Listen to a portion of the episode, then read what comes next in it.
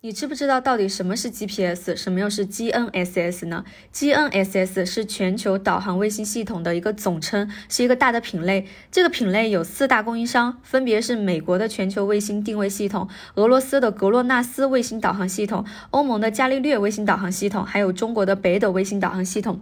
我们常说的 GPS 其实是美国的卫星定位系统的一个简称。那卫星是怎么帮助我们做定位的呢？以 GPS 为例啊，如果我们想要知道自己的位置，就需要确定这个位置的经度、纬度、海拔和时间。只有确定了这四个参数，我们才能知道自己在哪一个时间处在哪一个位置的。那完成这个工作，就需要调动至少四颗卫星，其中三个来确定位置的坐标，另外一颗来确定时间。那具体是怎么个过程呢？GPS 系统一共有二十四颗卫星，它覆盖了全球，几乎保证了地球上的每一个点都能至少同时接收到四颗卫星的信号。这些卫星呢，日常都是在不停的广播自己的时间和位置信息的。当我们的手机接收到其中一个卫星的信号的时候，就能根据信号传输的速度，其实也就是光速和信号传输的时间，来算出我们离这个卫星的距离。但是呢，地球上离这颗卫星距离跟我一样的点还有很多，就像用一个圆规画圆，这个圆上的所有的点离卫星的顶点的距离都是一样的。所以呢，一颗卫星是不足以确定我的位置的，需要同时接收三颗卫星的信号。这三颗卫星会分别找出跟我距离相同的所有的点，然后呢，它们相交的地方就是我的空间坐标了。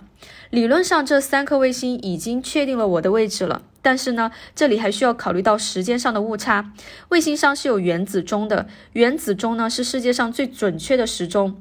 而我们手机上的时间又没有那么精准，跟卫星的时间是有误差的。如果时间上有误差，那卫星传输的信号又是光速在传播，光速太快了，一点点时间上的误差，手机上计算出来的距离就会产生很大的误差。所以呢，还需要第四个卫星，这个卫星就是用来测算我们手机上的时间误差值的，矫正手机上的时间偏移。除此之外呢，还要考虑到相对论的作用。根据狭义相对论，钟表的运动速度太快。会让时间的速度减慢，所以呢，即便是原子钟也会因为卫星的高速运动而变慢。同样呢，根据广义相对论，卫星的海拔太高了，承受着大约四分之一的地球重力，时钟呢又会因为引力场的原因，因此呢又会变快。这么综合算下来，原子钟每天会产生三十八微秒的一个偏移，所以呢，在计算的时候也需要把这个时间差考虑进去，不然呢，还是会产生大约十公里的误差。这个误差太大了，有这个误差的话，也做不了精准的定位。